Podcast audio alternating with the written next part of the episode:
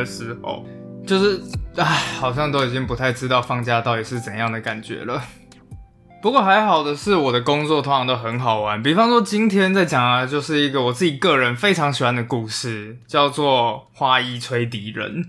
好，不过呢，《花衣吹笛人》大家都知道，它是发生在一个真实的德国小镇，叫做哈美伦，叫哈美。但是，首先要先跟大家讲的一件事情，就是我自己本人是没有去过这一个城市的。为什么呢？答案非常的简单，我自己个人超怕老鼠的。事情还是要得从我当兵的时候开始说起。大家都知道嘛，在当兵的时候，常常会因为必须要跟邻里打好关系，你就必须要离开营区，然后帮人家割割草啊，摘摘西瓜啊。不过我们通常是蛮喜欢这种工作的，啊，因为首先第一，你不在营区，就有一种放假的感觉；第二，通常那些农民老伯伯啊，都对我们非常的好，然后常常也会请我们吃西瓜啊这样子。那一天呢，农民老伯伯给我们的犒赏是烤鹅啊。我们在那边一边烤一边吃的不亦乐乎，突然间我们瞄见旁边的花圃里面开始晃动了一下下，那时候不知道是什么东西。当然，身为就是小兵，我们也不敢乱动。我们的班长就走过去了，探头一看了之后，我们听到他发出了母性的叫喊，不知道为什么，但是就是一种很柔和的叫喊。那哇，好可爱的小猫哦！大伙一听啊，班长既然都这样喊了，那就纷纷过去看吧。我也是凑热闹，就跑过去看了。一看了之后，我们看到有一只真的像是小猫般大小的动物，没有看到头，也没有看到尾，只看到中间一个鼓起来的背，圆滚滚的。我们还想说，哇，真的好可爱哦！一堆小兵就在那边急猫着乱叫。但就在接下来的一瞬间，事情发生了。那只小动物开始往前走了几步，我们就看见那一个巨大的身躯后面拖着一条长长的尾巴。我还心想说：“等一下，猫是这种尾巴吗？”突然间，我就听到旁边的人喊：“干的好大的老鼠！” 不好意思，刚刚有点太嗨了。好，总而言之呢，那一只巨大老鼠的背影就在我的脑海里面挥之不去，所以从此以后，我开始对这种生物非常非常的惧怕。你能想象我这种人跑到一个全都是老鼠的城市里会有多么惊恐吗？所以很可惜的，我就是没有去过这个城市啦。不过其实真的是蛮可惜的啦，因为这一个城市呢，离我住的地方真的不算是太远。真的有心的话，找一个周末或是小小的年假。花一两个小时的时间，大概就可以到了。不过，其实到了之后，你会发现它就是一个很小很小的中世纪小城。整个城镇附近最大的城市呢，叫做汉诺威，它大概是在汉堡南边，坐车大概一个小时的距离。从汉诺威出发，大概还需要再搭车五十分钟左右，接下来你就到了。一出火车站之后，你根本连地图都不用看，只要跟着人群走就好了。反正大家的目的地都是一样，都是要去老城区的。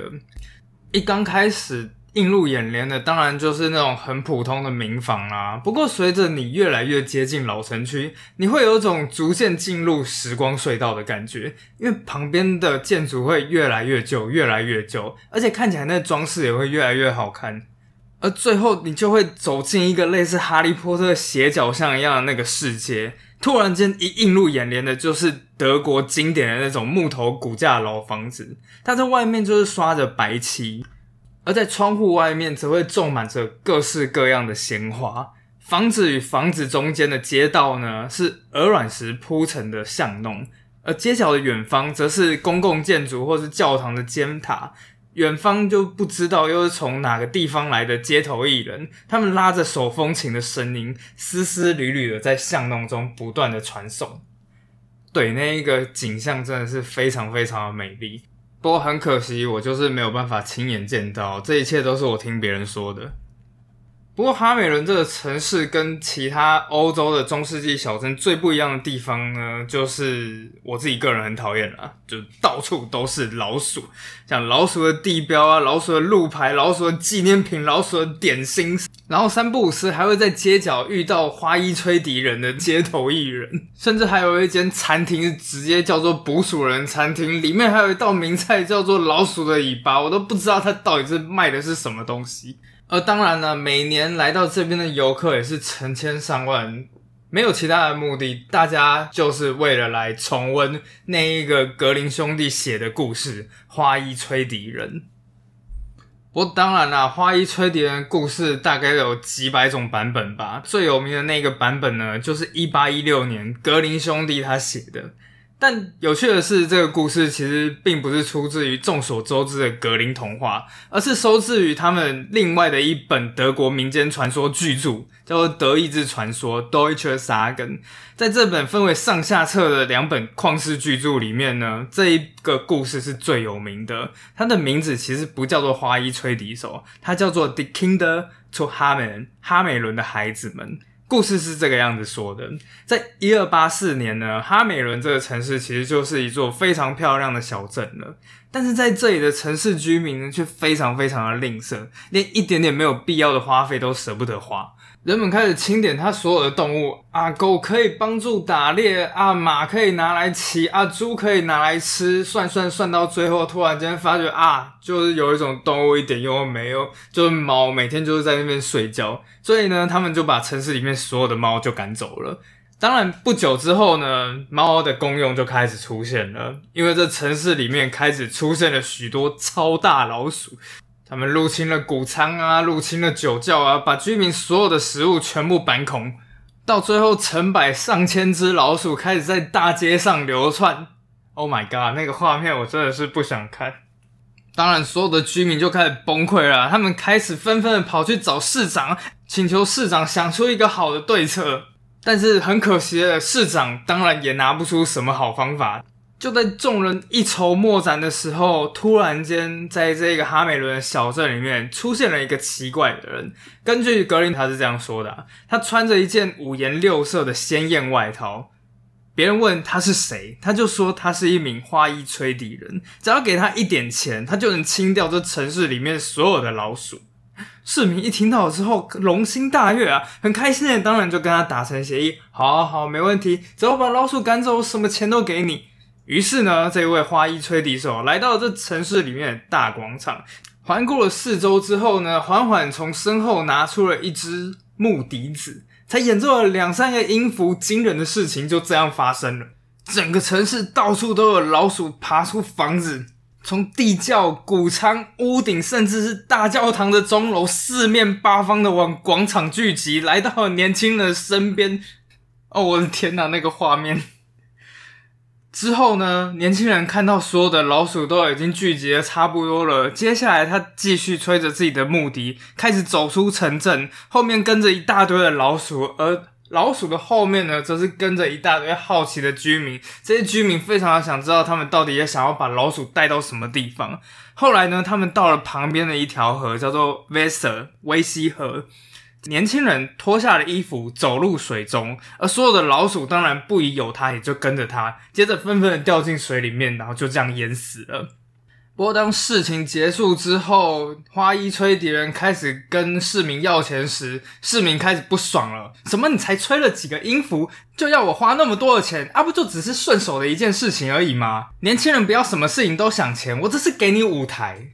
当然啦，最后年轻人说不过老百姓，他们花衣吹笛手呢，就这样愤愤不平的走了。正当村民心中暗爽，觉得哦吼，超爽的，爽赚一笔，现在连钱都不用付了。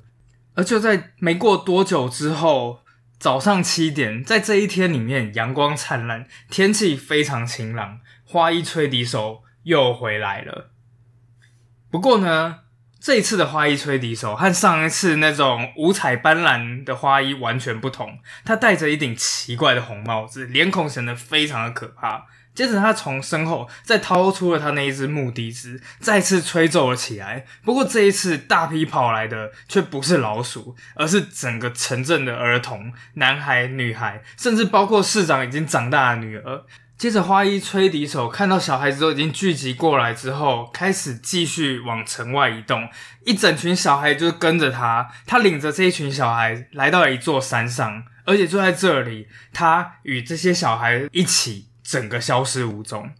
这个情景呢，突然间被一个就中年妇女看到了。那一个中年妇女，她刚好怀里抱着一个孩子，正想说不知道到底发生什么事情，就远远的跟在他们的后面。等到他们突然间发现，哎，这群孩子都已经消失的时候，发现大事不妙的中年妇女马上就冲回去，把这消息告诉了众人。当然，父母这时候才成群结队的跑到所有的城门外，他们开始悲伤的寻找他们的孩子小明、阿乔。为什么会突然间出现阿乔这个名字？不知道。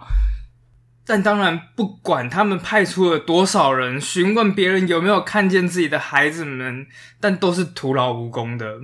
他们追寻着自己孩子的下落，而一直到太阳下山之后，才有两名孩子回来。而这两名孩子呢，其中一名是瞎子，到最后他迷路了，找不到地方就回来了。还有另外一名男孩，是因为他那个时候没有穿外套，半途觉得有点冷，就冲回家抓了一件外套。但万万没想到，一回来之后，所有的人都已经消失了。最后，根据大人的统计呢，在这个城镇里面，他们丧失了几乎一整代的年轻世代。好，大概传说故事就已经到这边结束了。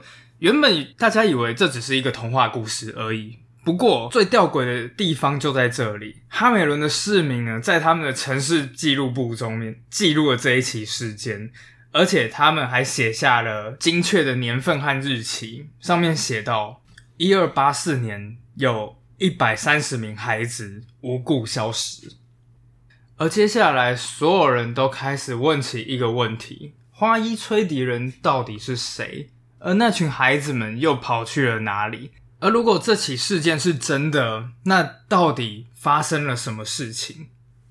幸运的是，儿童失踪事件的年份非常的精确，所以历史学家很容易就能够去推导，大概在十三世纪末那个年代到底有可能发生了什么事情。不过，当然解释还是有非常多的啦。其中一个有名的解释呢，就是历史上的儿童十字军。事实上呢，儿童十字军是在整个长达两百多年的十字军战争历史的外传，它流传的版本也都各自不同。不过大体而言呢，我们现在讲一下十字军到底发生了什么事情。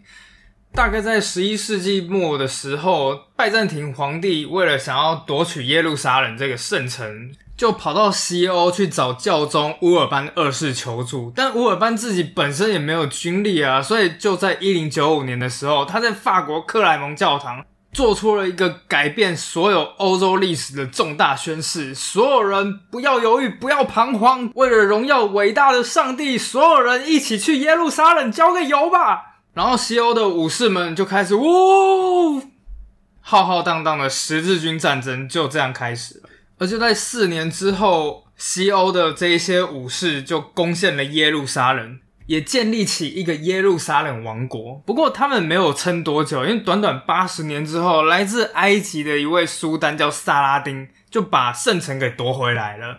如果有人对这段历史有兴趣的话，可以参考一部电影叫《王者天下》。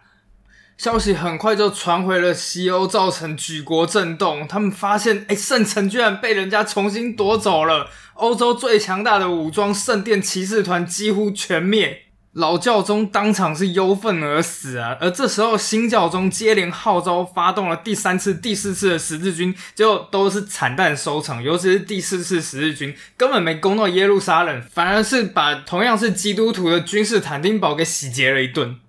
接二连三的失败开始让欧洲人思考：哎，为什么上帝不再眷顾他的子民了？从这个时候开始，就有人想到十字军最原本的初衷，那是教宗乌尔班二世发出的第一场神圣号召。他讲说：“如果你们之中有人不是为了世俗的利益，而是为了拯救自身的灵魂和解救教会，我们就会透过全能的神，根据自己的权利和天主教会的祷告，免除你们身上所有的罪。”在这个时候，人们才突然间发现，对。我们的十字军掺杂了太多世俗的诱因，因此地方教会就开始出现了各式各样的谣言啊！要拯救圣城，大人是不行的，只有纯洁的儿童才能解救圣主的目的，完成有罪的成年人所不能完成的任务。因此，在这样的群众想法下，儿童十字军就这样诞生了。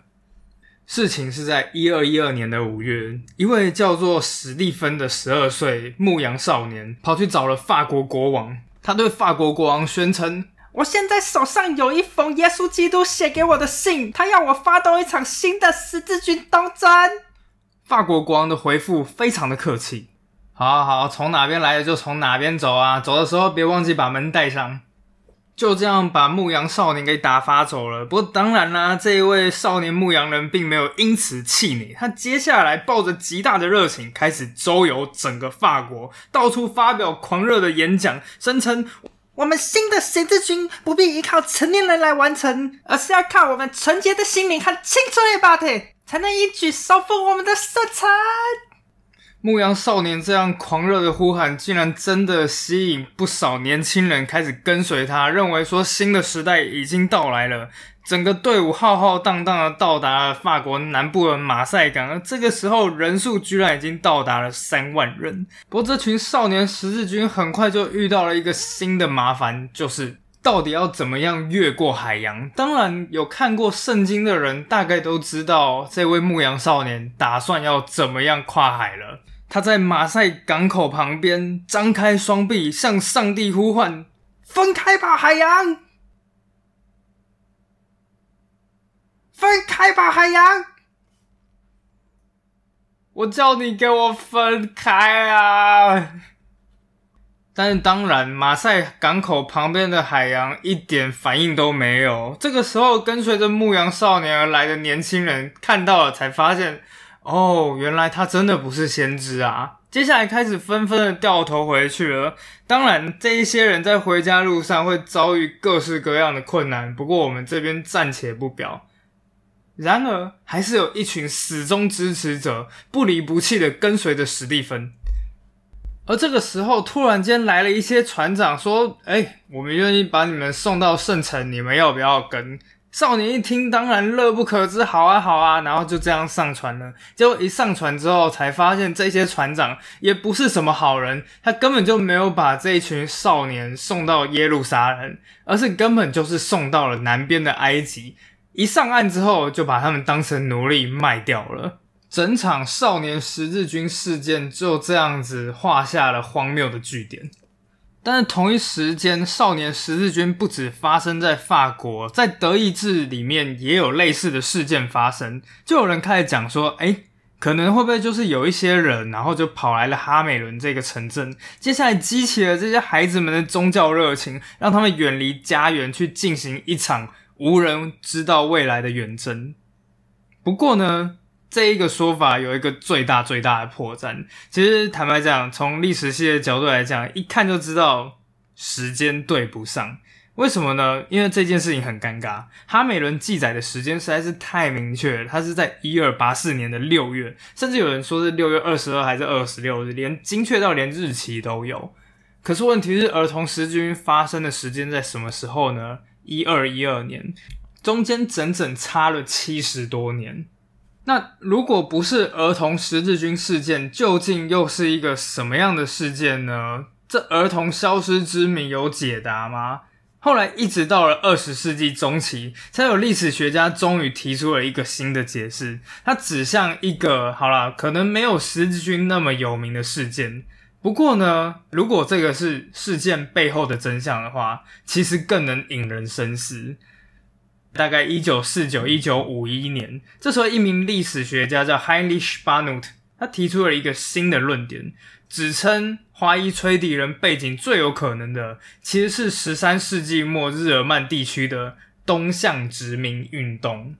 原来在那一个年代，俄罗斯人屡次侵略德意志的东部地区，大概是现在波兰、捷克这个地方。为了抵御俄罗斯人的入侵，所以有很多人开始纷纷跑到了德意志地区，宣告东方这一块地方到底有多么繁华、多么富庶。而根据记录，这时一名穿着非常华丽、五颜六色的一位叫做 Spiegelberg，中文直接翻译叫做进山先生的移民官，来到了哈美伦这个地区，而他的目标非常简单：寻找潜在的殖民开拓者。一听到这里，我恍然大悟，你知道吗？哦，为什么是花衣吹笛人？为什么是花衣？这种感觉其实就像是现在什么直销都会开名车戴名表，其实是一样的概念，就是凭着他们身上那种华丽的服装、华贵的穿搭，接着再凭着自己的两排灵力池、三寸不烂舌，然后宣称：你看你们现在的日子过得多难过，你看我现在混得有多好，每天待在家里划划手机就能轻松实现财富自由。我讲这一段怎么那么顺？当然，就在对方不断的花言巧语的诱骗之下，许许多多十几岁的孩子们开始加入了这个队伍。哈美伦的孩子很可能就是这一波运动的其中一员，而他们的目的地呢，有可能就是现在的大概捷克啊、波兰啊、罗马尼亚之类的地方。不过，当然很可惜的，这群追梦少年终究还是没能实现财务自由。之后，这些孩子彻底消失无踪，他们到底去了哪里呢？根据这一群孩子们的下场，有两种说法：一种是他们搭船出发之后，在波罗的海就发生了船难，船只沉没，无人幸存，这很有可能。但其实我个人更偏好另外一个说法：这发生在哈美伦东方大概十公里的地方，一个暗无天日的森林里。这座森林里呢，在白天看起来，嗯。绿郁葱葱，非常的漂亮，到处都是迷人的岩层、茂密的森林、开满鲜花的草地。但就在这漂亮的表象下，其实这却是一个沼泽和悬崖遍布的森林，还会时不时的落下巨大的石块。而等到了晚上，当然完全没有光害，这里变得非常阴森恐怖。许多以前被判为邪教啊或异端的人们，就会待在这里面。多如牛毛的山洞里去施行一些法术或仪式。根据他们一些考古学家的研究，甚至有人在这里找到烧焦的人骨。因此，人们给这里一个很恐怖的名字，叫做 Toyfus Küche，魔鬼厨房。根据他们当地的说法，哈美伦的孩子们很有可能就是在这里，然后在晚上的时候一不小心。一个失足落下了悬崖，掉到了无底沼泽，或是根本就在某一个山洞里面。这时候，一块大石头掉了下来，堵住出口，就再也出不来。不管是哪一种，总而言之，他们就彻底的消失无踪了。这个故事一直流传了下来，而后来到了十四世纪的黑死病年代呢，这个故事开始出现了驱赶老鼠的桥段。等到了十六世纪的宗教改革时期，当时的德意志地区饱受三十年战争蹂躏，而这一些痛苦的下层民众一而再、再而三的被无能又自私的统治阶级背叛，所以最后呢，干脆就把故事改编成一个无辜的捉鼠人，后来被城市的统治阶级就是市长欺骗，最后进而报复带走全城小孩的故事。当然，到了十八、十九世纪的时候，这个故事就被格林兄弟发现了。重视寓教于乐的格林兄弟突然间就发觉，哎，我们可以用这个故事来告诉小孩说，你一定要信守承诺，所以答应别人的事情，无论如何都必须要做到。你看看，就是因为哈美人的这一些人呢不信守承诺，所以才会这样子失去一整个世代的年轻人呢。当然啦，这也是一个不错的教训。不过，事实上，如果这个历史背景、这个历史考据是真真的话，就我们可以从这整段故事中得到另一个教训，一个我们从原版的历史事件中可以得到的教训。当一个来自远方的陌生人，穿着华丽的花衣服，吹着天花乱坠的魔幻笛声，而告诉你在远方有享受不尽的财富。很多人可能就会因为觉得自己留在家乡没有愿景啦，或者是希望在新的地方建立属于自己的家庭、事业和财富啦。而这个时候，等待你的很有可能不是金矿，也不是财富，而是无底的沼泽。但当然，这一段故事其实并不是要大家去丧失一些冒险精神啦。当然，就是因为我也是有很多创业的朋友，我后来发现一件事情。成功的人其实都有一种不顾一切、孤注一掷的个性。这种个性的下场很有可能很好，但也有可能很糟。事实上，使人伟大跟使人灭亡的其实都是同一种人格。不过呢，在孤注一掷前，也许人们最要做的就是打开自己的眼睛，打开自己的脑袋，仔细的去观察，理性的去思考。